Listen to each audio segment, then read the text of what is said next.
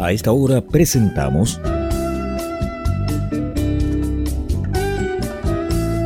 Pienso, luego extinto. Programa sobre el vino, las viñas, los viñateros y el mundo que se vive entre vendimias.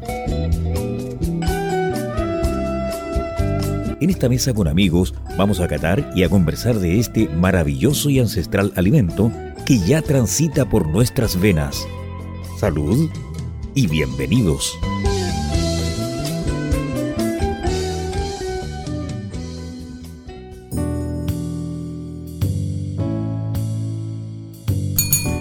¿Cómo están mis estimados xenófilos oyentes y telenófilos? Un placer, un gusto, un...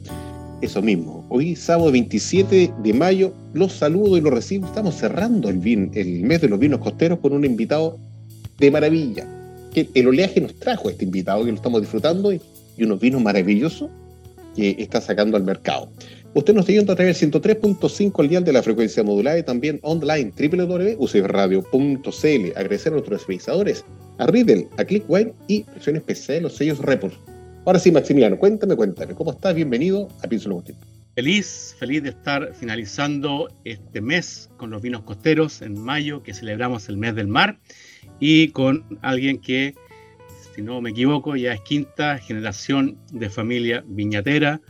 Un honor que esté acá, con quien además comparto el cariño y la devoción por nuestra cordillera madre. Así que nuestro invitado de hoy, broche de oro para este mes con los vinos costeros y estos vinos que están a 9 kilómetros del mar, lo presenta mi estimadísimo Peter McCrosty.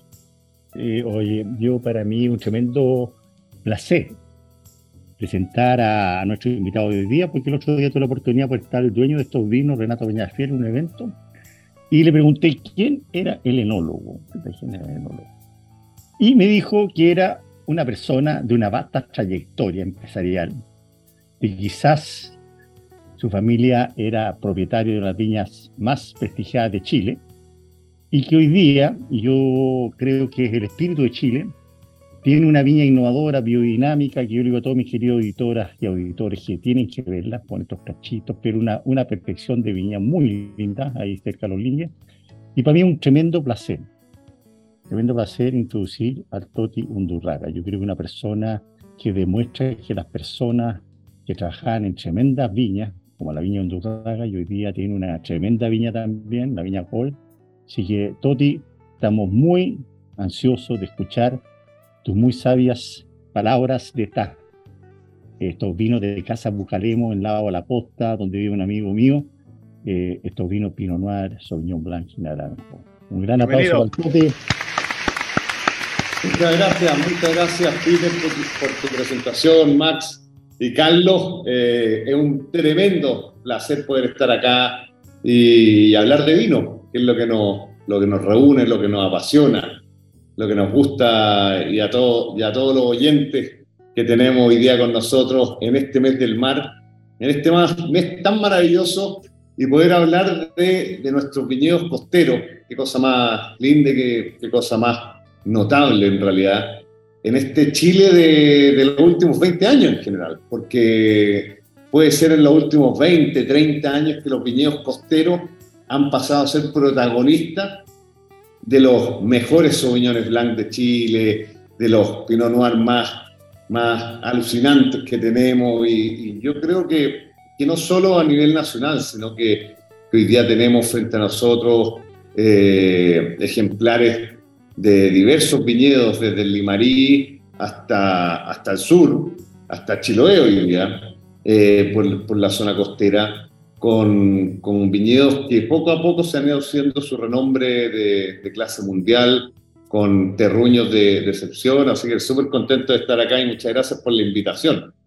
Bien, pues. Gracias a ti, eh, mi estimado Cristóbal Undurraga, que todo el mundo lo conoce por Toti, de hecho, fuera de micrófono, lo conversaba, con, conversaba con, pues no lo conocía, decía Maximiliano. Oye, eh, Cristóbal, el mismo que el todo, sí, todo el mundo lo conoce por Toti, bla, bla. Y cuando aparece aquí en Zoom. Es así, totalmente. y cuando aparece aquí en Zoom con el nombre, especialmente en, en, Japón. Toti. Hoy, hoy, día, de todas maneras, el, el nombre Toti, yo siempre digo, es mucho más fácil de recordar que Cristóbal, eh, la gente en general me reconoce por Toti, es un nombre de dos sílabas, fácil de recordárselo y bueno, suena bien en todos lados, ya sea en China, en Estados Unidos, en Europa, acá mismo en Chile, todos se lo recuerdan. Bueno, entonces, mi estimado Toti Undurraga, cuéntanos por favor, porque nuestros queridos xenofiloyentes y telenófilos están, pero eh, asiduos, eh, están como una esponjita, quieren saber de ti, te quieren conocer, así que los micrófonos son tuyos. Y démosle parranda y vamos a hacer un saludo primero que nada porque estoy tomando un vino blanco, madre mía, que está exquisito.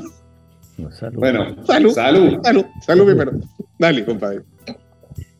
Bueno, eh, no sé, primero yo creo que lo que nos reúne acá es la pasión por el vino y poder contarle un poco de mi trayectoria como, como enólogo, eh, que creo que parte antes de, de, la vida profesional. Para mí fue, fue desde, que, desde que tengo recuerdo en, en mis primeras mis primeros contactos con los viñedos en la viña Indurraga, como decía Peter, eh, el viñedo de la, de la familia de mi padre, allá en Talagante, eh, me acuerdo desde chiquito en la casa de mi abuelo, eh, las discusiones de vino, probando vino, las caminatas por las bodegas de Undurraga, esas bodegas centenarias que tienen ahí en Talagante, que son maravillosas.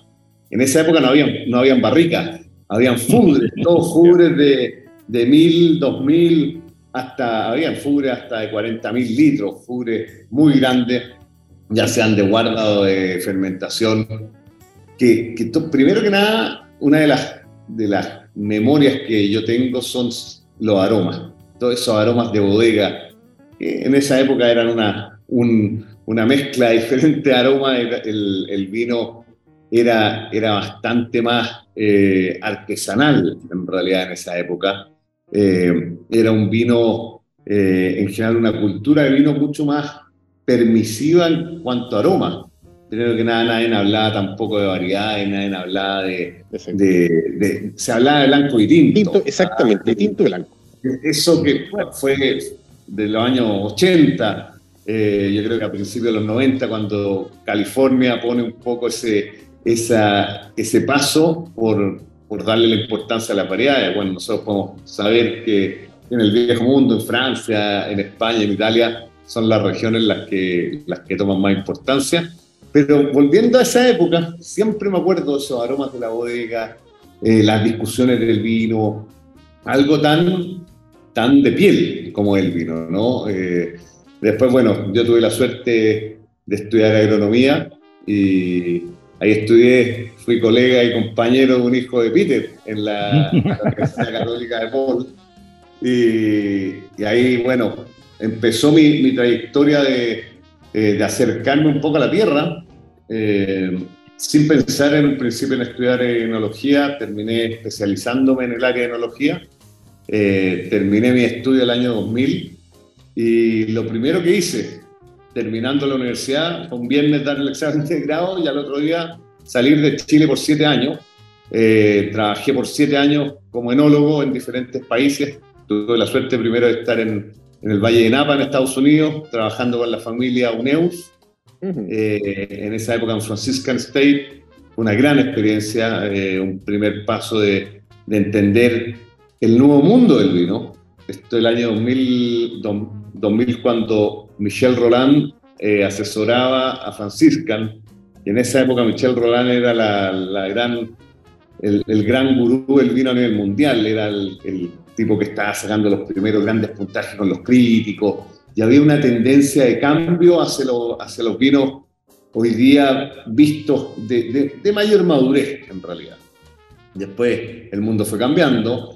Eh, tuve la suerte de ahí de Napa irme a, Australia, al Hunter Valley, eh, a trabajar en una bodega muy grande de, de, Australia, gigante en volumen, que se llama Rosemont State. Rosemont era de la familia Otley en esos minutos, era un viñedo familiar, o sea, era una bodega gigante, familiar de más de 30 millones de litros.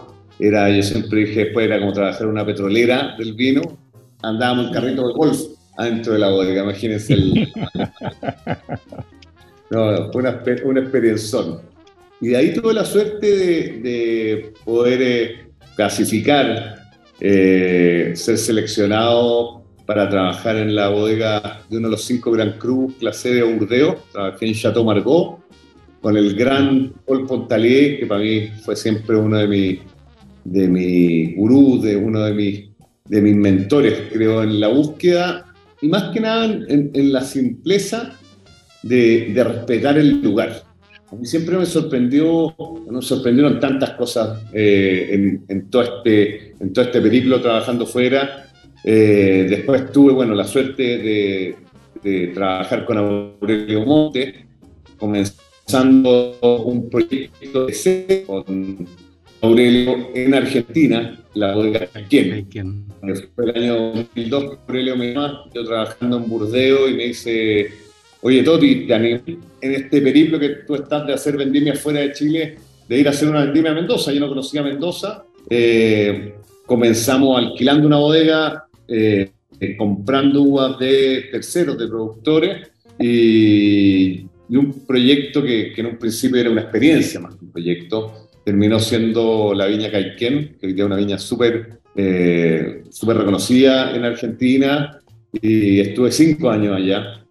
Eh, en, bueno, esos cinco años de mucho aprendizaje, de muy buenas vivencias, de mucho rico asado, de buena carne, buenos vinos, amigos. ¿ah? Siempre muy importante. Vital. Toti, antes, antes, antes que con, con, continúes, pero se me olvidó hacer, se me fue a hacer esta pregunta antes. Imagino que tú nunca tuviste una crisis vocacional terminando el colegio. Mira, buena pregunta, Max. Yo terminando el colegio, eh, lo primero que estudié fue geografía, de hecho, no, no, no, no con agronomía. Yo siempre tuve una, curiosidad gigante por la geografía, me encantaba la geografía mundial, me encantaba toda la morfología de océano, montaña, eh, tierra, me apasionaba muchísimo. Eh, me acuerdo que en esos años eh, el vicedecano de la Universidad Católica, que se llamaba Ricardo Riesco, curiosamente él era geógrafo.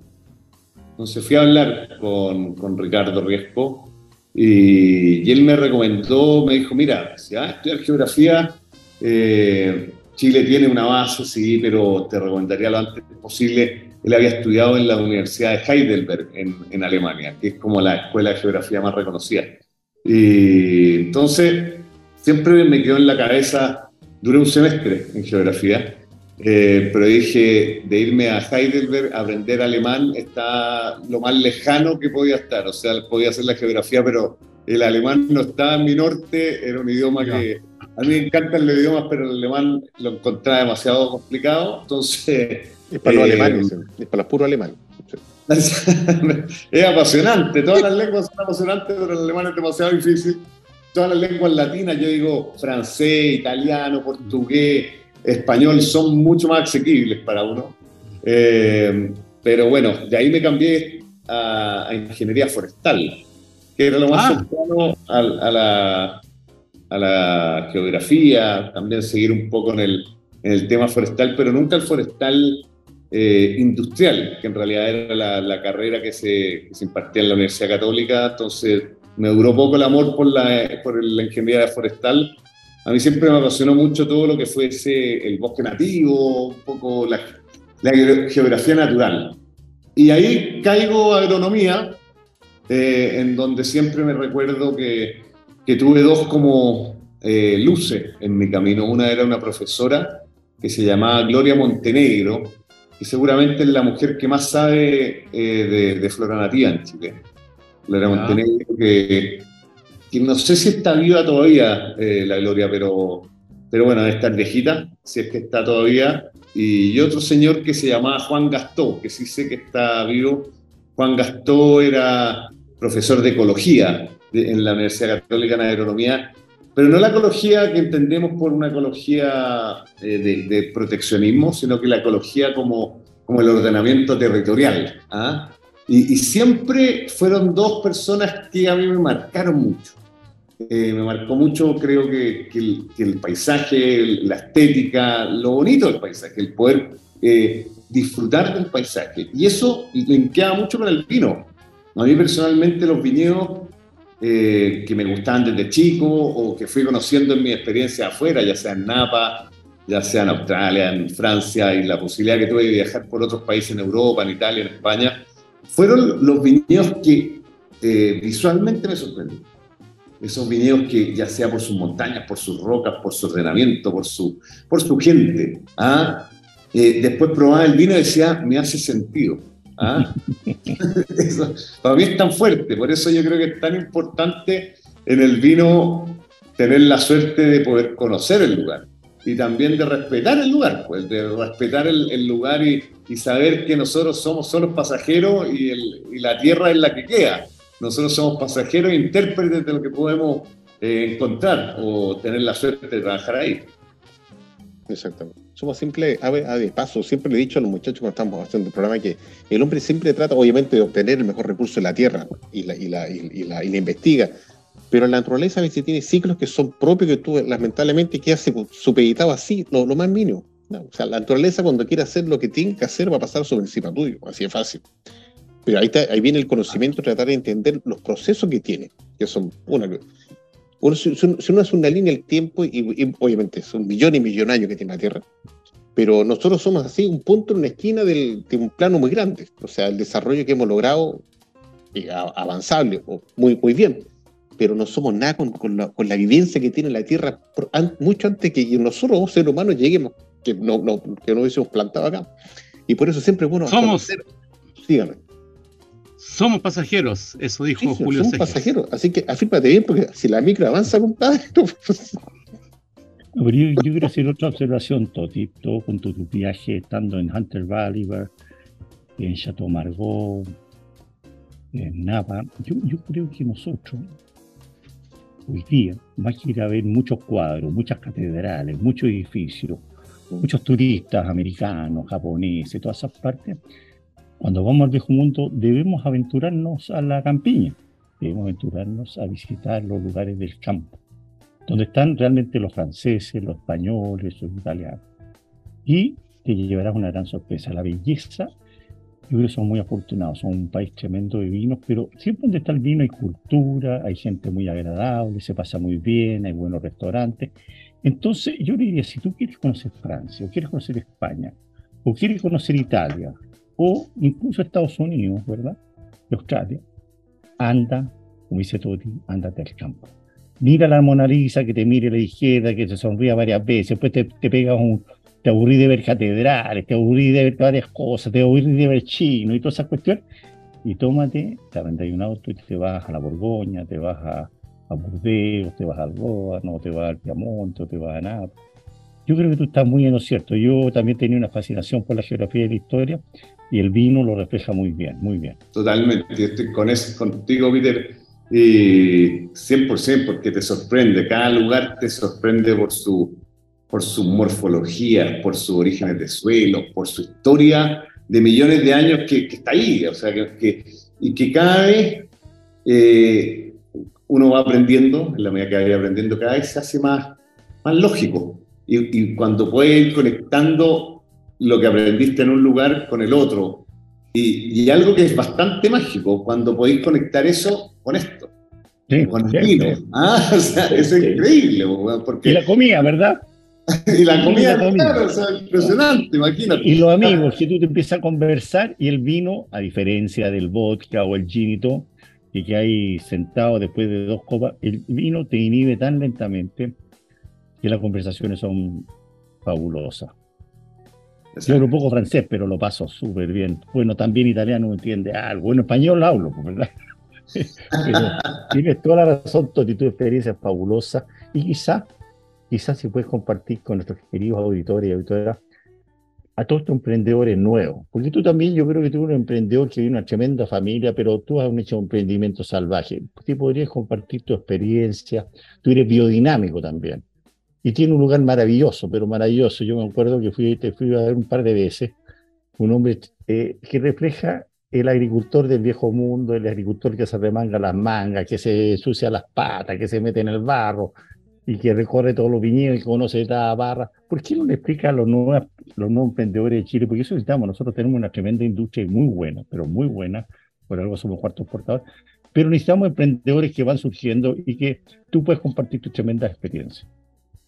Mira, yo siempre parto de la base, gracias Peter por, por esas lindas palabras y, creo que, que, primero que nada poder entender eh, que Chile, yo siempre he partido de la base que Chile es un país de commodities, ¿cierto? Estamos rodeados de commodities, estamos rodeados por el cobre, el día por por, una mentalidad de producción, de, en el caso del agro, de fruta, de, de, de, mucho producto commodity que, que, es difícil sacarle provecho por su marca o por, por su cultura, por su origen. Eh, que el vino ha ido cambiando un poco eso, o, o, el vino es un gran producto para poder distinguir. Creo que, que siendo crítico y Objetivo Chile ha tenido una transición en, en esto del vino, en donde primero que nada Chile en los años 90, cuando empieza a exportar, eh, se pone muy la bandera de industria del vino Chile, en donde la palabra industria para mí es un poquito agresiva, más cuando eh, tú vas a donde un productor eh, incluso yo, yo no me siento identificado con una industria, porque una industria me imagino como una big factory, con, con, con humo. Ah, no, no, todo esto. con robots.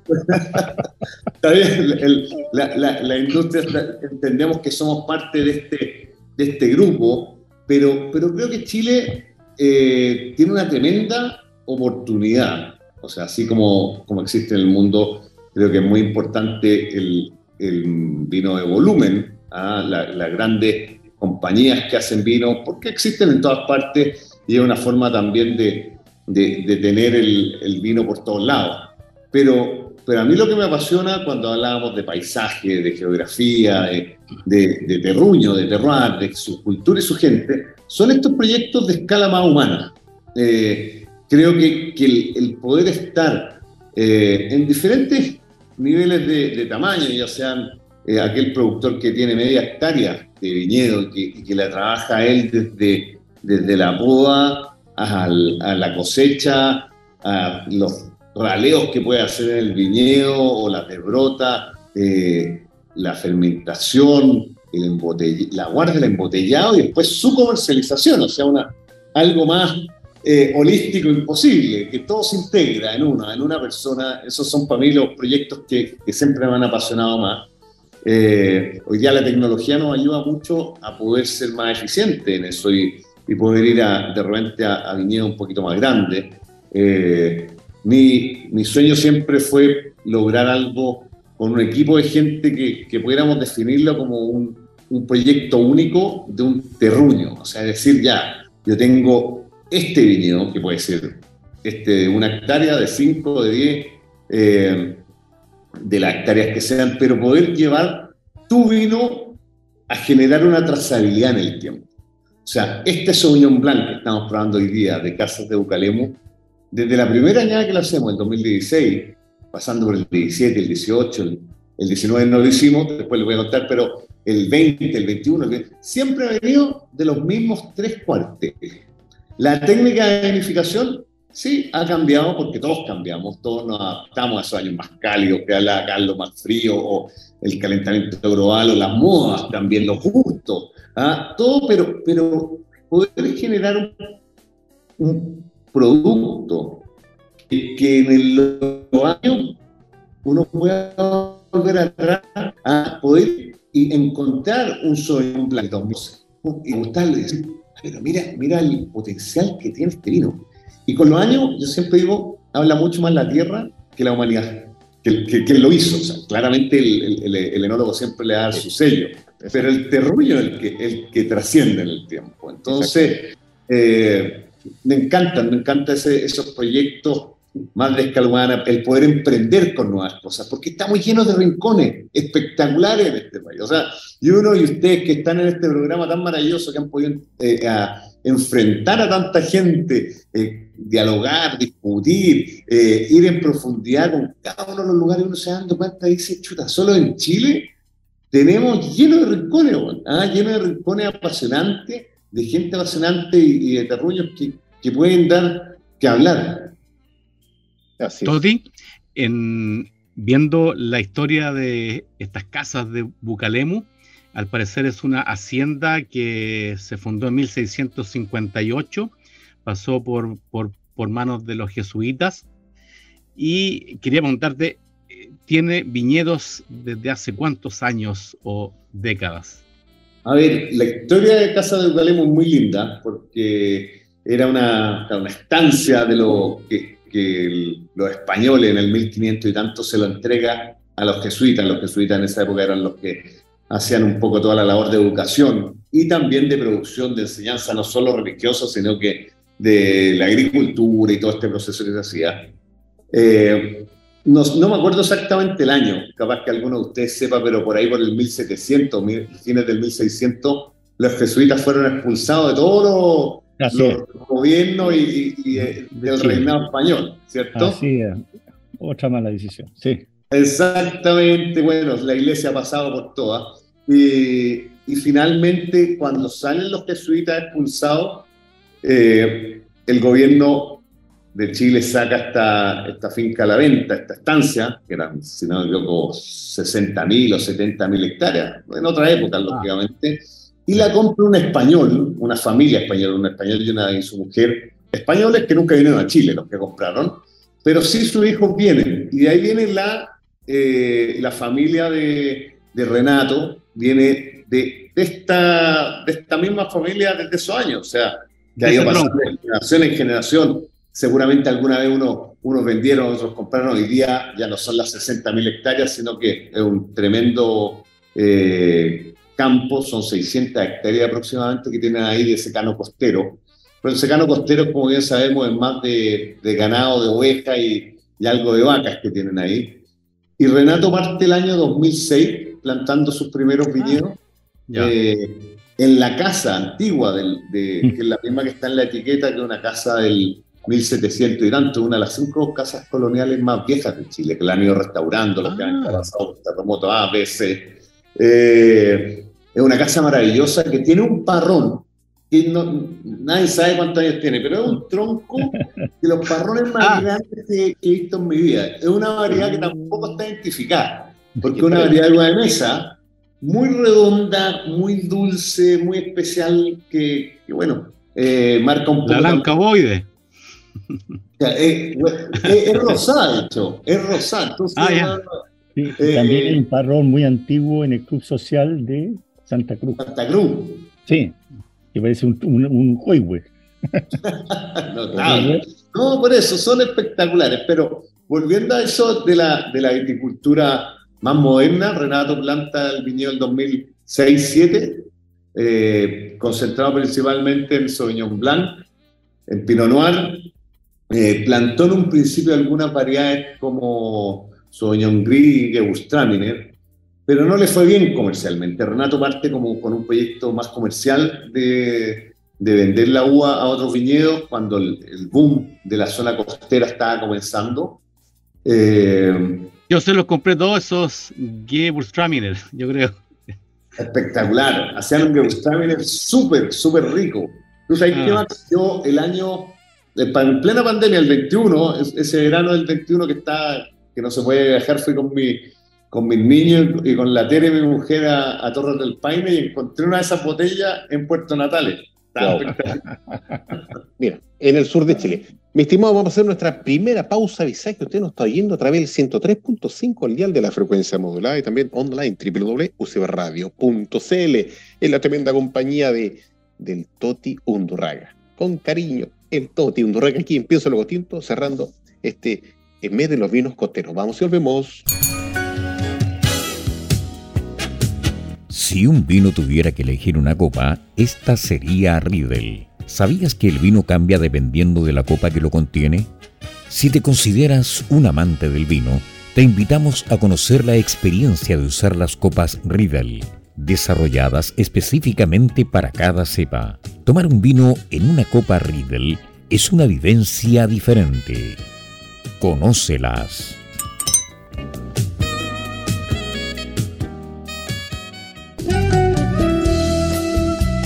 Y continuamos escuchando Pienso Luego Extinto en UCB Radio, junto a Peter Macrosti, Maximiliano Mills y la conducción de Carlos Herrera.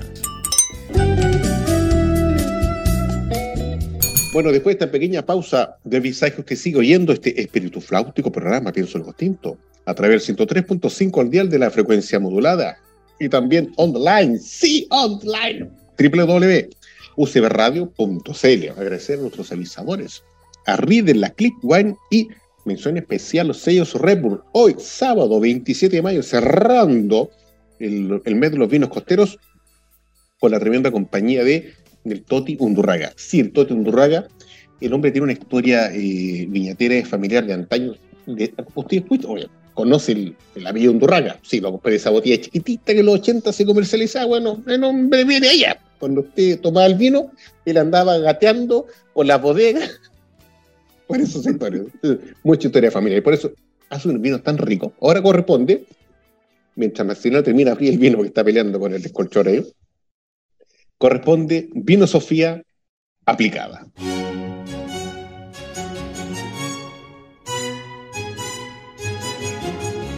El vino es asqueroso. El que piense lo contrario, que me invite a tomar vino. A ver si me convence.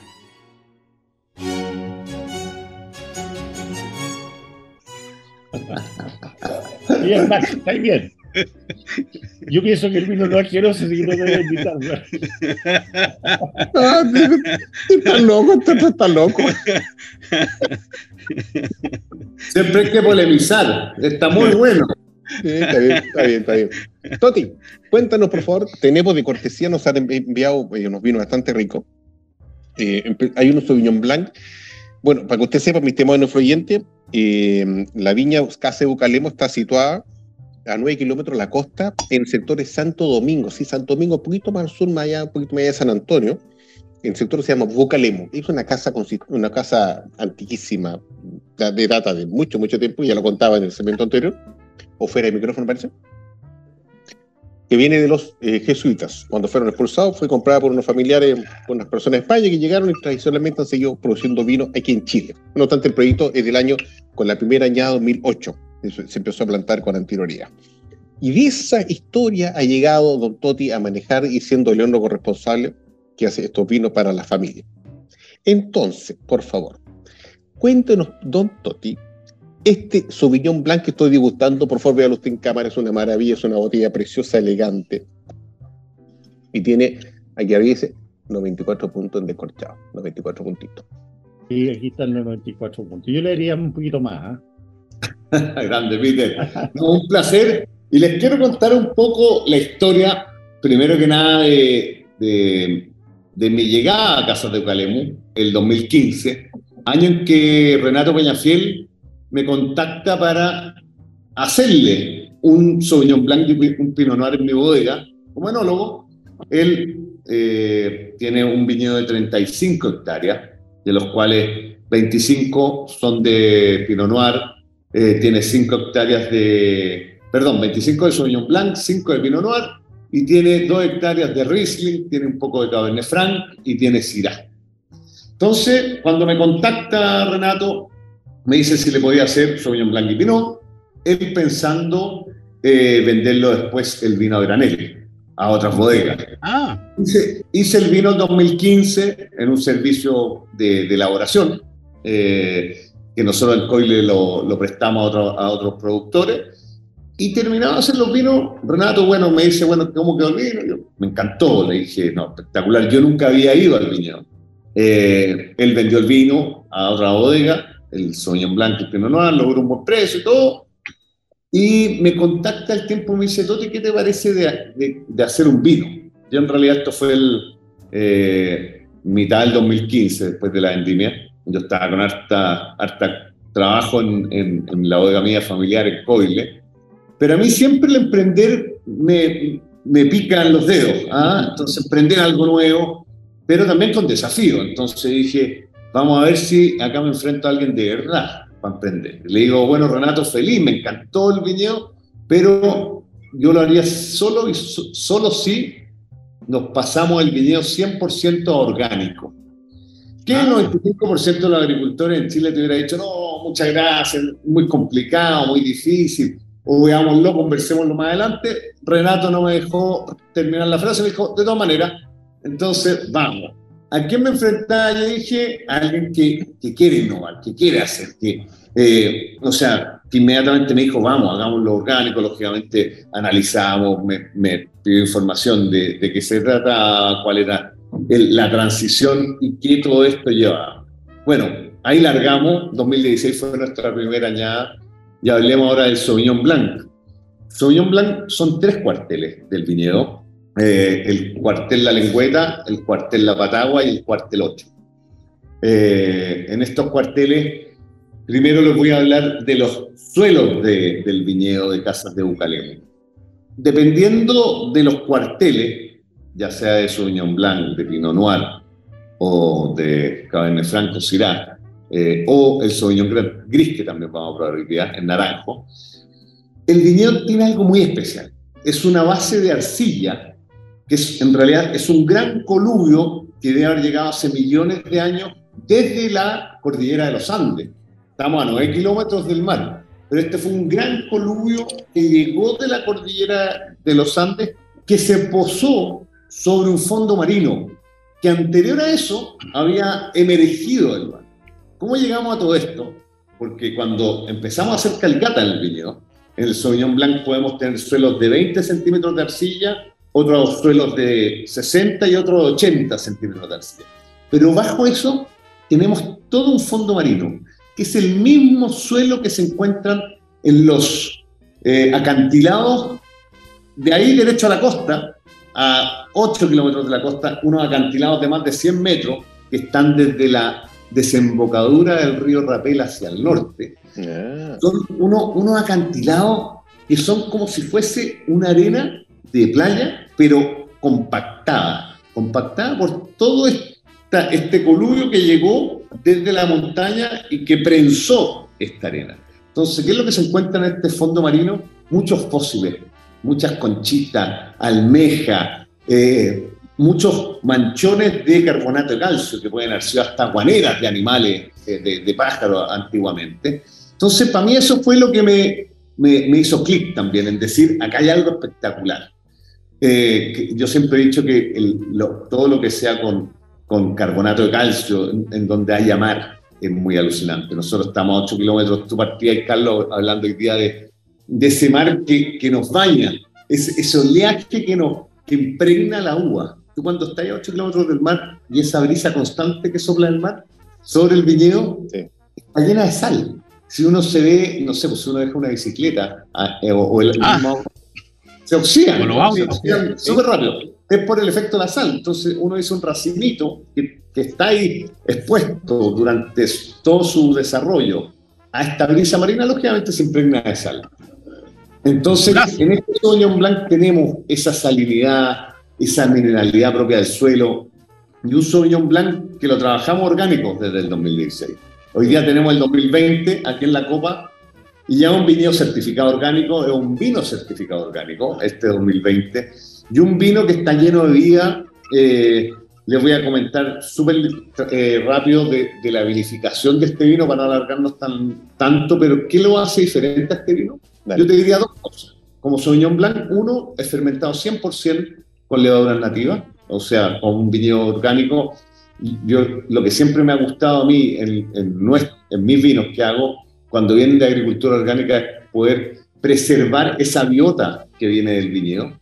Y en segundo lugar, y a diferencia de muchos Sauvignon Blanc del Nuevo Mundo, no solo de Chile, es un Sauvignon Blanc que se cría por un año, por un año, por 12 meses sobre vías de fermentación. ¿Por qué? Porque a mí me, me encanta cuando tenemos un gran terroir poder hacer vino con capacidad de guarda. Y cuando hablo de capacidad de en este Sauvignon Blanc, eh, pueden ser 10, 20, 30, 40 años. O sea, hablo de verdadera capacidad de guarda, lógicamente va a haber evolución, los blancos evolucionan. Pero, pero es un vino que tiene por su pH, por su, por su eh, esqueleto, por su hueso, hay un vino con capacidad de guarda. Y, casualmente les pasaba que estamos grabando con Carlos Carrasco, hablando respecto a los blancos, siempre estamos diciendo que los blancos son de de, corta vida. Son pocos los vinos que tú encuentras en blanco, son pocos que pueden aguantarte 6 años, 8 años. Y tú me estás diciendo que este vino, este vino, está para 10 años, 15 años. Me compro una caja y la guardo al tiro. Ahora, igual me saco un seguro para vivir más tiempo, no sé. Bueno. Pero yo que Chile, Chile hoy día, claramente, no es top 10, no es top 5, es top 3. Top 3 pienso yo. Sin lugar a duda, estamos Chile, Marlboro y Sancer. Ahora, el Sancer se vende, no sé, 50 dólares la caja. Eh, el Marlboro 40 dólares la caja. Y no sé cuánto vendemos los sueños blanco en Chile, pero el sueño blanco que tiene la característica, y pasa que Chile hace tan solo 20 años salía al Valle Central. Entonces era un vino soso, sin acidez, sin perfume. Quizás el Ugalemo, que yo diría a mis queridos auditores, vayan a Ugalemo, precioso. Yo tengo un amigo que tiene una, un campo ahí, después hay una, como bien dices tú, los jesuitas, hay una casa, una hacienda maravillosa. Pero eh, este vino tiene esa acidez, tiene esos perfumes, tiene ese cuerpo. Y la acidez es una parte fundamental en la longevidad de un vino. Fundamental. O sea, los, blancos no tienen tanino, pero sí el Riesling tampoco tiene tanino, tiene una acidez muy marcada. Y tú puedes tomar un Riesling, 40 años, 50 años, sin problema. Entonces yo creo que es un nuevo estilo, una nueva oportunidad. Yo creo que la heredería Toti, nosotros tenemos suelo excelente, pero además un clima privilegiado por Dios que ningún país del mundo, para que sepan, queridas auditores y auditores, Chile, Chile, es un 3% de la masa terráquea que tiene este clima tan maravilloso que se llama Mediterráneo, un clima que tiene claras marcadas, eh, verano, invierno, otoño, pero que permite el cultivo. Por eso somos los principales productores de, fruta fresca. Mira, Entonces, Toti, usted en este Sauvignon Blanc, eh, ¿cuánto dirías tú a mis queridos auditores y auditores que lo podrían guardar o, o tomarlo? Mira, yo lógicamente en un vino de guarda, Peter, cuando, cuando el vino empieza a evolucionar y empieza a mostrar después de seguramente 5 o 7 años ya sus aromas terciarios, son esos aromas de evolución. Son vinos que, que, se empiezan a transformar o empiezan a mostrar, como hablábamos en, el, en la primera parte del programa, el terruño, el, suelo, el clima, también la, la humanidad que lo trabajó. Pero pero para mí estos vinos eh, sin problema podrían estar 20, 30, 40 años, como decía antes, lógicamente esperando una evolución, esperando una evolución en ese vino. Vamos a tener que ponerle atención al corcho, como ha evolucionado en esos años. Nosotros en, nuestro Sauvignon Blanc estamos ocupando un, Hoy. un Este corcho, eh, y la experiencia... Huele ¿Ah? Hasta huele eh, bien el corcho, bueno. ¿cuál es la gracia de Diam? Que, que, no, tenemos, no tenemos problemas de aroma corcho y tampoco, algo muy sencillo que en los blancos no tenemos oxidación. Entonces, eso es muy importante. Es muy importante. Está buenísimo.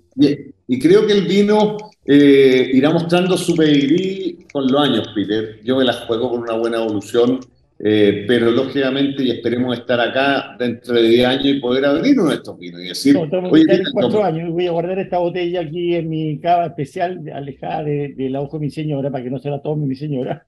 Por Dios. y no comparar. De todas maneras. ¿Ah? No sé, de hecho, yo no había probado Casa de Bocalemu, eh, sabía la existencia, pero no había probado, no, no había tenido la oportunidad de gustar este vino. Y le comento, mi estimado enofiliyente y telenófilo, si usted tiene la chance, eh, compre este vino porque está maravilloso. se va a sorprender, sorprender gratamente de lo rico, lo sensacional, lo, lo confortante que se siente en tu boca. Lo, en aroma es, en, aroma ya te invita a, perdón. El complejo, sigue, perdón, sigue, sí. en, en, aroma ya te, te, da un, gusto interesante cuando lo prueba, al principio no, no, no, es que tenga algo raro, es que el vino es poderoso, es intenso, es, intenso en todo. Entonces tienes que, tienes que entrar en sintonía con el vino para poder entenderlo. A la segunda copita, ah, esta cosa está entretenida, vamos a gustarlo, está bueno. Entonces, yo eh, me siento enamorada por el Sauvignon Blanc. Exquisito, te felicito. No, oye, pero Sauvignon Blanc es lo excelente. O sea, yo también me encanta Sauvignon Blanc. Está muy bueno. Muchas gracias. Eh, explícanos a los queridos auditores tu vino naranjo, a ver cómo lo hace, cómo para que ella, la persona entienda cómo se hace un vino naranjo, un vino blanco. Vamos con el que, que pasemos al naranjo, Peter. Como tú quieras, o quieres pasar a Pinot Noir primero. No, no, vamos con el naranjo, que es el vino que tiene Max eh, ahí, y contar de, una experiencia en general. A mí eh, siempre, bueno, hablábamos de, emprender, de, tomar caminos diferentes y aprender en la vida. Y, ese fue el primer naranjo que he hecho en mi vida. Eh, es un naranjo del 2016, que lo hicimos con un cuartel muy pequeñito que había de Sauvignon Gris en Casas de Eucalipto, que justamente después de esa vendimia se arrancó. Era muy chiquito, no tenía una salida comercial eh, como vino ni como uva, y Renato decidió arrancarlo, lógicamente no había ni una bodega que lo, que lo comprara ni nada. Yo no tuve posibilidad de participar en esa decisión tampoco. Pero sí, antes de arrancar coseché mil kilos de ese sueño. Me lo traje la olla. ¿Qué hice? Vinificarlo en tres barricas, lo desgranamos a mano, llenamos las barricas grano por grano, por sueñito, y lo hicimos fermentar nativamente dentro de la barrica y lo dejé por 120 días en contacto con sus pies. Sabemos que un blanco, en general, ¿qué se hace? Se cosecha la uva, se prensa la uva para que el jugo escurra y ese jugo es el que se fermenta. Por eso, como bien decía Peter, no tiene tanino, sino que es jugo prensado y fermentado. En el caso de los tintos, es la uva que va a fermentar toda junta, bueno, el color, el que le va a dar el color y sus taninos, pero su, la uva tinta fermentada con todas sus pieles en maceraciones ya sean de 10, 20, 30, 40 días, eh, va a dar origen a los tintos. En el caso de los naranjos, la zona de Georgia, pues siempre la zona de, de famosos naranjos, eh, leí bastante respecto a esos vinos y variaba mucho. No hay una receta de vino naranjo, quien diría. Yo creo que hay mucha experiencia, muchos locos que hacen naranjo en el mundo. Entonces yo dije, vamos, vamos al extremo, vamos más allá. Yo había leído 40, 60 días de, de maceración y dije, me voy a ir a maceraciones más largas. En realidad, y francamente, a los 40 días ya el vino era bastante intomable en su maceración. Entonces dije, bueno, sigamos, sigamos macerando un tiempo más para ver qué pasa. Y el vino desde los 40, 50 días hasta los 120 que estuvo, lo que sí se fue haciendo fue más fenólico. ¿Por qué? Porque el alcohol ya fermentado fue extrayendo todas las pepas y era como un tinto fermentado en blanco, con uva blanca. Bueno, a los 120 días pasó el vino a barrica. Ese vino, francamente, era, como les decía, bastante intomable, muy, muy fenólico, muy tánico. Eh, no, no era grato de tomar. Entonces dije, bueno, lo voy a dejar un año en barrica y al año veremos, sin ninguna ambición ni, persecución de, fraccionar ese vino, de embotellarlo, sino que aprender. Al año seguía igual, bastante difícil, a los dos años, intomable también.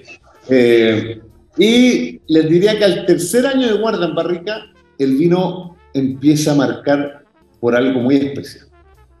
Y ahí digo, se lo muestro a Renato y le digo, oye, acá tenemos un vino que es especial, que es súper diferente, pero creo que le falta más tiempo. Bueno, decidimos dejarlo un año más en barrica, tuvo cuatro años de guarda en barrica, 48 meses. Uh. Lo fraccionamos el 2020 en plena pandemia. Eh, y ahí lo dejé otro tiempo más en, en, eh, en barrica, o sea, en botella.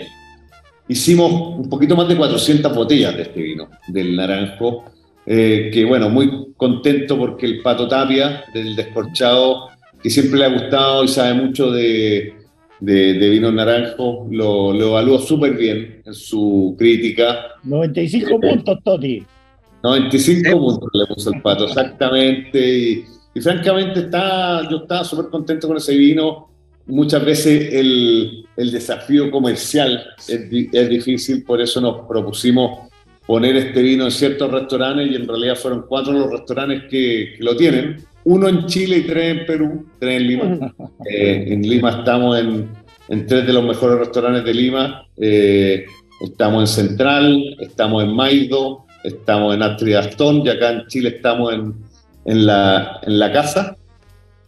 Eh, así que muy contento con, con donde pudo llegar este vino naranjo eh, a partir de eso decidimos hacer vino naranjo en cantidad chiquitita desde el 2021 y como no tenemos el Sauvignon Gris, lo estamos haciendo de Riesling. Así que tenemos ah. el naranjo 2021 de Riesling en su segundo año de guarda en barrica. Todavía le faltan dos años más de guarda. Es un vino que vamos a ver el 2021 recién en el mercado el 2025. Así que mm. hacerse paciencia, ah, pero qué maravilla. Qué bueno. Qué bueno, qué bueno, qué bueno. Oye, esta cosa esperar, esperar es tan entretenido como a veces esperar la canción predilecta. Toti, ¿cuál sería la canción para este momento, este sábado 27 de mayo? Para mí una de las canciones que más me identifica es Walk on the Wild Side de Lou Reed. Uh, ah. Buena, buena, buena lección, buena lección. Me encanta Así el que... rock de los 70, los 80 y Lou Reed siempre ha sido un, un gurú de la música, eh, ese cantautor americano con temas tan lindos, con, con él, con The Velvet Underground, con la Nico, un gran, gran músico. Así que, Alexillo Portugal, ubica por favor a Lou Reed con Walk on the Wild Side. Usted lo está yendo a través del 103.5 al dial de la frecuencia modulada. Vamos y volvemos.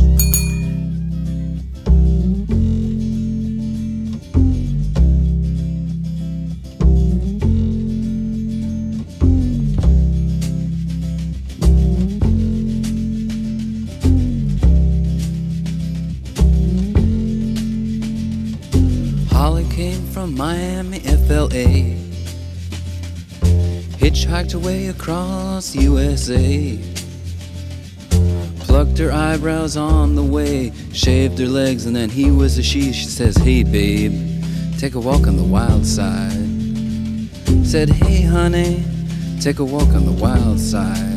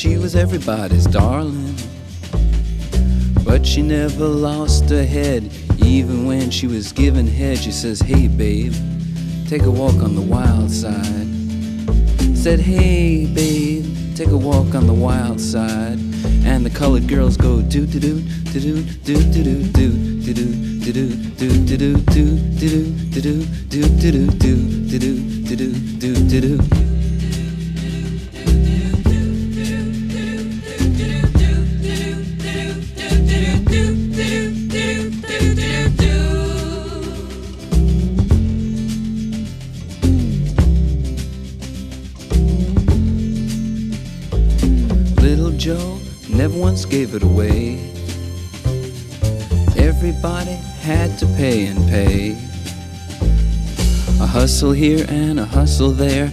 New York City is the place where they said, Hey, babe, take a walk on the wild side. I said, Hey, Joe, take a walk on the wild side.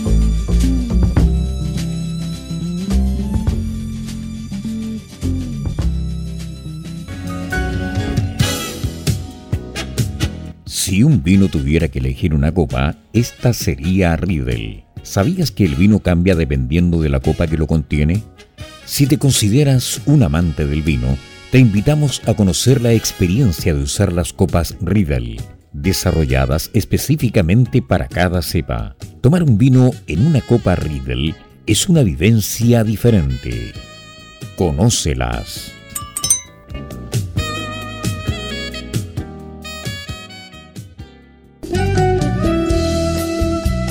Y continuamos escuchando Pienso Luego Extinto en UCB Radio, junto a Peter Macrosti, Maximiliano Mills y la conducción de Carlos Herrera. Bueno, luego de esta tremenda canción de Lou Reed, por lo que tengo, tengo entendido, parece que en paz descanse Lou Reed, eh, falleció. Eh, seguimos con nuestro espíritu flautico programa Pienso Luego Extinto a través del 103.5 al dial de la frecuencia modulada y también online.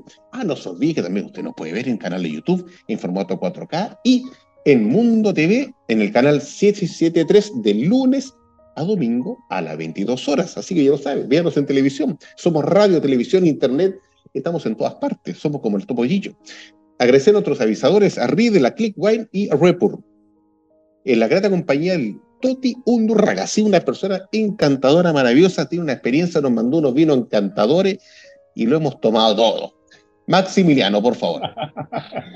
Sí, tenemos... ya, se han, ya se han, se han terminado las fiestas de la vendimia por esta, por este año 2023, pero Chile también tiene otro destacadísimo y sobresaliente producto también proveniente de la uva, que es el pisco, y el próximo sábado, eh, sábado 3 y domingo 4 de junio en la Plaza Gabriela Mistral, en Vicuña, se celebra la Fiesta Nacional del Pisco. Qué bueno, excelente, muchas gracias. buen dato, buen dato. Don Peter, ¿algo que indicar sobre los cursos de Whiteset? Mira, yo los tengo casi todos cerrados y me ido súper bien. La verdad es que a mí me evalúa el Wine and Spirit de Inglaterra. Yo tengo 100% pro nivel 2, tengo 100% pro nivel 3 en tasting. Así que la verdad es que yo digo que el esfuerzo siempre, porque me, me ahora muy a, a, Georgia. más de vino, a Georgia. ¿Qué te parece, Toti? La Vaya cuna. los vinos naranjos, la cuna del naranjo por allá, Peter. Mira, los vinos, pues viejo. De los vinos, de los grandes vinos, sí, exactamente. Mandar por ahí. Mandar por ahí. Bueno, Toti, cuéntanos por favor, eh, la gente que está muy entusiasmada y emocionada y quiere saber cómo pueden llegar a, conocer los vinos de Casa de, de Bucalemu, cuáles serían sus redes sociales.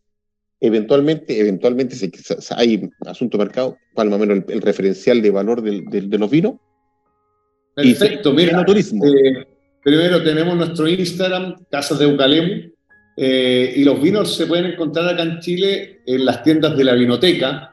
Eh, estamos en todas las tiendas de vinoteca, desde Viña del Mar, en Puerto Varas y en Santiago.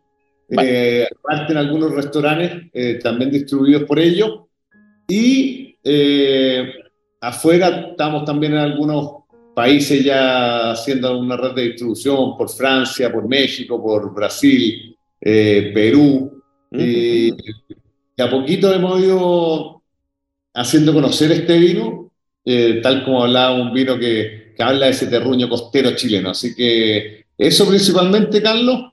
Eh, quiero darles muchas gracias por este súper entretenido esta tarde tan entretenida y poder compartir de vino, poder hablar de vino y bueno, ojalá que sigan adelante con este genial programa. Se nos adelantó este muchacho, te, te cuenta, se nos adelantó las Es un visionario. Las palabras para el cierre ya las sabía. Vienen después. Vienen después. Oye, yo sé que el tiempo borre, avanza, ya tenemos que dar por cerrado en, cuatro minutitos más este tremendo programa de Pienso lo Constinto. Agradecerle a usted, mi estimado enófilo oyente, que usted prende la radio y escucha este programa. Nosotros con cariño lo hacemos, molestamos a los invitados, los perseguimos, los citamos, para que comparezcan y todo. Y que fuera juicio, te gustó honrar los conceptos, para que vengan, porque vengan, mejor dicho. Que los invito cordialmente. Palabras para el cierre, comenzando con. ¿Quién va primero, estimados amigos? Yo, yo sí quiero Bien. primero. Don Peter, por favor. Tremenda admiración por el Totti Repeja, un chileno que, quiere decir, el vino el principal embajador de Chile, por lejos, por lejos. Pero, para mis queridos amigos argentinos, las viñas chilenas representan más del 50% de los vinos de calidad que se exportan desde Argentina. Entonces, no solamente exportamos un producto con mucho valor agregado, que es Toti al principio, sino que también en países vecinos que hacen muy buenos vinos. Toti, te felicito, es un hombre tremendo, tremendo cómo se ha reconvertido. Y, querido auditorio, vayan a ver a este, este monstruo. Este sí, biodinámico, biodinámico, Toti. muchas gracias, Peter, muchas gracias. Un gran agrado estar contigo, no verte a la distancia. Salud, muchas gracias, Peter. Eh, Maximiliano, por favor, palabras para el cierre. Recomendarles a nuestros enófilo oyentes que sigan mi podcast Vitis Audífera, donde marido música y vinos, después de ya cumplimos dos años, y hago porque creo que en Chile, a ver, queda José Miguel Viu, ¿Mm? del vino Viu Mané, y Cristóbal Undurraga, que yo no sé si tiene más sangre o vino en sus venas, pero ha sido, ha sido un honor, un honor tener en, los micrófonos de Pienso Luego Extinto a alguien que es quinta generación de viñateros, con toda su experiencia, con todo su derrotero, con todo su conocimiento y desde ya vamos a ver cuándo eh, será invitado con su viñedo Coile en una próxima ocasión. Me despido nuevamente con lo que siempre digo, vayan a ferias de vino, nunca le pidan rebaja a un viñatero y los países agrícolas como Chile son mejores países. Gracias por escucharnos. Muchas gracias, Maximiliano. Ahora sí, oficialmente, lo invito cordialmente, Tote Undurraga, palabras para el cierre.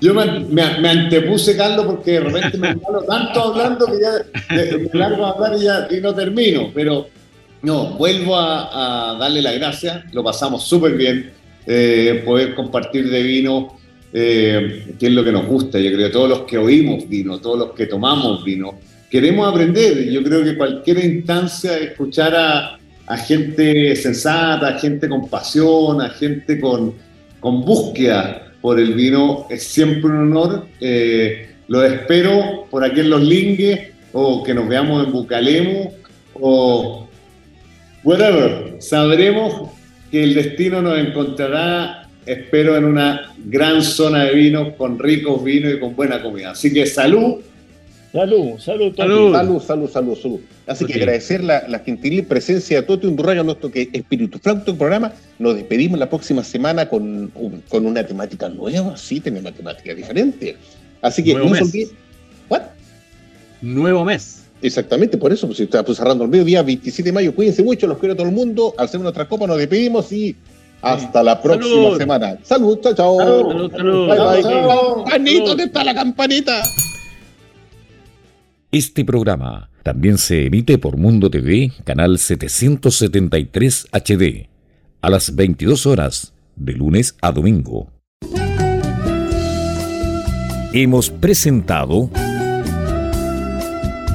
Pienso, luego extinto, programa sobre el vino, las viñas, los viñateros y el mundo que se vive entre vendimias.